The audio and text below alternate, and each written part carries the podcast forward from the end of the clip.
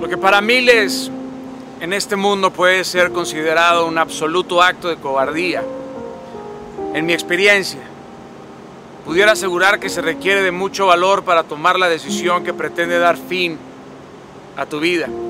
Porque hay una infinidad de pensamientos y emociones que cruzan por la mente. El listado de interminables sentimientos que se hacen ilegibles para la mente y aún más cuando eres adolescente. Donde ni entiendes, ni encuentras respuestas correctas al feroz caudal de emociones que vives por segundo. En un microsegundo todo se presiona por dentro y te lleva a tomar una decisión como esa.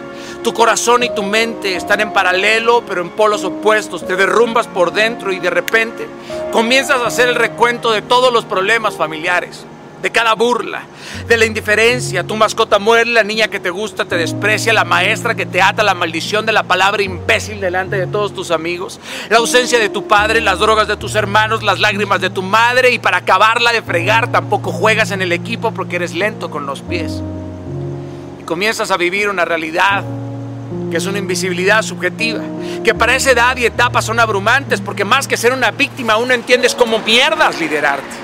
Es demasiada la frustración, la decepción, la tristeza en la que caes o que tú solito te ingresas. Empiezas a sentir falta de ánimos en todo lo que haces, el desinterés por realizar las actividades más habituales.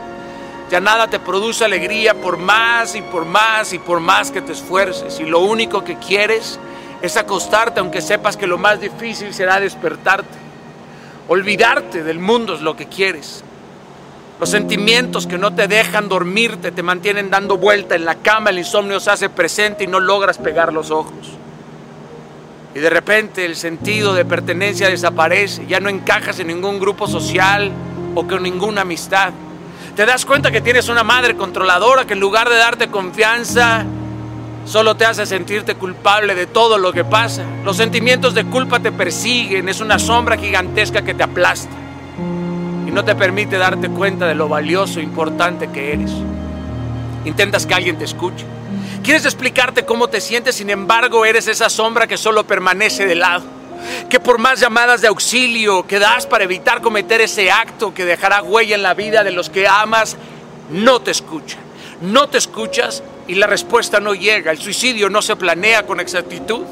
Porque no sabes qué es lo que harás ni cuándo lo harás, solo sientes unas ganas inmensas de no querer seguir en ese círculo de actividades que te producen tanta y tanta tristeza. Hasta que llegas a la conclusión que en definitiva no encajas en esta vida y ahí tomas la decisión de terminar con tu vida. Ya no importará la manera en cómo lo hagas. Puede ser tomando pastillas, cortándote las venas, tirándote de un puente, un disparo, suspenderte de una cuerda. Efectivamente te despides en silencio de tus amigos, de tu familia, de tus amores, de tus sueños, pero el mundo actual está tan ensimismado para ti que no entiende tu comportamiento. Estás pasando por una etapa terrible que piensas que durará para siempre, pasas desapercibido y nadie se da cuenta de lo que está a punto de suceder. Los padres están enfrascados en solucionar otras cosas que no se dan cuenta que están a punto de perder un hijo la esposa a punto de perder un esposo. Llega el momento y decides tomarte las pastillas esperando que den el resultado que querías. Pero es que eso no se queda ahí porque cuando te las tomas te preguntas qué sucede si fallo. ¿Qué pasa si no funciona? ¿Estaré dispuesto a enfrentar lo que se aproxima si algo sale mal? Y por tal razón quieres que todo salga como esperabas. Pero ¿qué pasa si alguien se da cuenta? ¿Qué pasa si cuando te despediste alguien se percató que estabas a punto de cometer suicidio? Pues esto es lo que sucede y hay miles de casos así.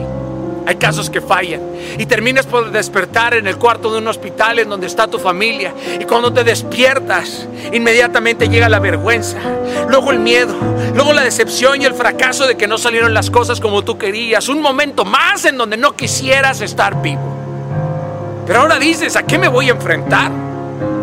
Porque abres bien los ojos y ahí está tu familia, a un lado, llorando y agradeciendo de que estás vivo. Y te preguntas hasta qué grado he sido inconsciente del dolor que he causado en los demás.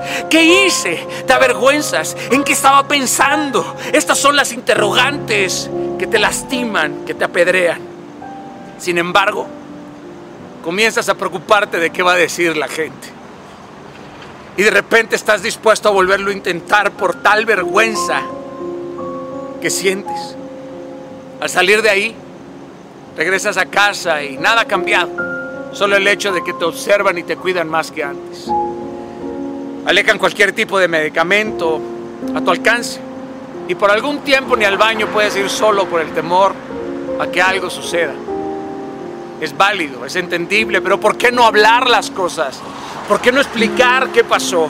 ¿Por qué callar y guardar eso debajo del tapete? Porque cuando crezcas, escasas personas sabrán sobre ese acontecimiento en tu vida. Porque era algo tan malo que quedó prohibido hablar de él.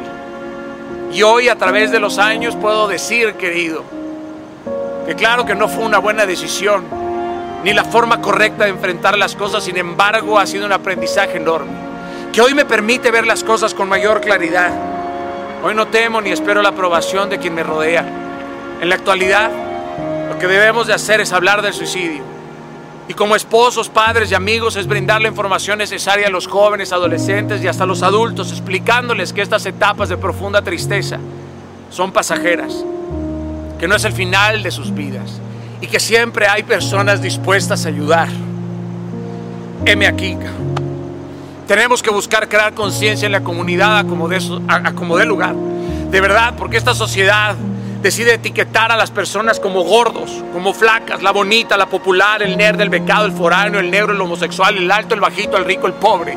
Estas etiquetas marcan y ninguno está exento de vivir o atravesar situaciones similares como la depresión, el suicidio, problemáticas que no perdonan clases sociales, edades, solamente atacan y lo hacen de forma silenciosa.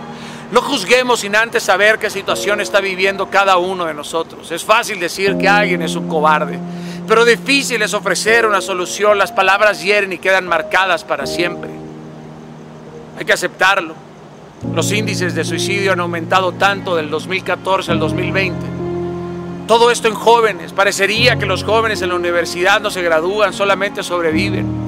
Todo el mundo está mirando el intelecto y el promedio de calificación y nadie está ocupado por educar el corazón y el espíritu. El suicidio es un enemigo voraz y es un tabú. Es el claro indicativo del aumento de la ansiedad y la angustia del interior. La fragilidad con que se está educando a las nuevas generaciones. Porque veremos la expansión de estos vacíos existenciales si no ponemos en la ecuación a Dios. Hasta que no pongamos la moral y los valores de lo alto. Es tiempo de redefinir ¿Qué es el éxito? ¿Qué es la felicidad? ¿Qué es la fama? ¿Qué es lo que importa en la vida? Y yo te pregunto, cambia tu percepción si sabes que quise quitarme la vida.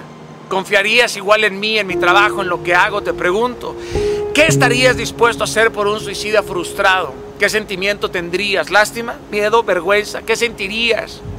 Porque la vida que no tiene tormentas es un desierto. Y querido, yo te amo, yo no me avergüenzo de ti y te pido que entiendas que esta etapa que estás pasando es solo una etapa, busca ayuda, grita por ayuda porque este mundo cada día está más sordo.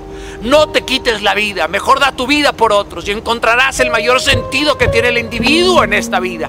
Porque tu vida vale la pena cuando encuentras por quién morir y por quién dar tu vida. Cristo murió por ti, por mí. Clama y Él te responderá. Estará inquebrantable, fuerte como la roca, inquebrantable como el diamante, roto por fuera, pero de una sola pieza por dentro Mantente firme y clama por ayuda. Ayúdenme, ya no puedo más. Grita. Manda un mensaje, un texto, a quien sea, sale a la calle. No te avergüences, nunca te avergüences de tu dolor ni de tus heridas. Por más fuerte que te sientas, a la edad que tengas, brother a la edad que tengas, no importa, levanta el teléfono. Me siento hecho una mierda, ya no sé qué hacer con tanto dolor. Me avergüenzo de mí, de la vida que he llevado. ¿Cómo coños puedo cambiar? Terapia. Acércate a alguien que te ayude, pero no te avergüences de tu dolor, brother. Nunca, no es un delito sentirte así. No es un delito. Fortalécete, hazle frente a ese dolor. Y te juro brother, te juro que ayudarás a miles de personas. Esto que estás viviendo hoy desaparecerá.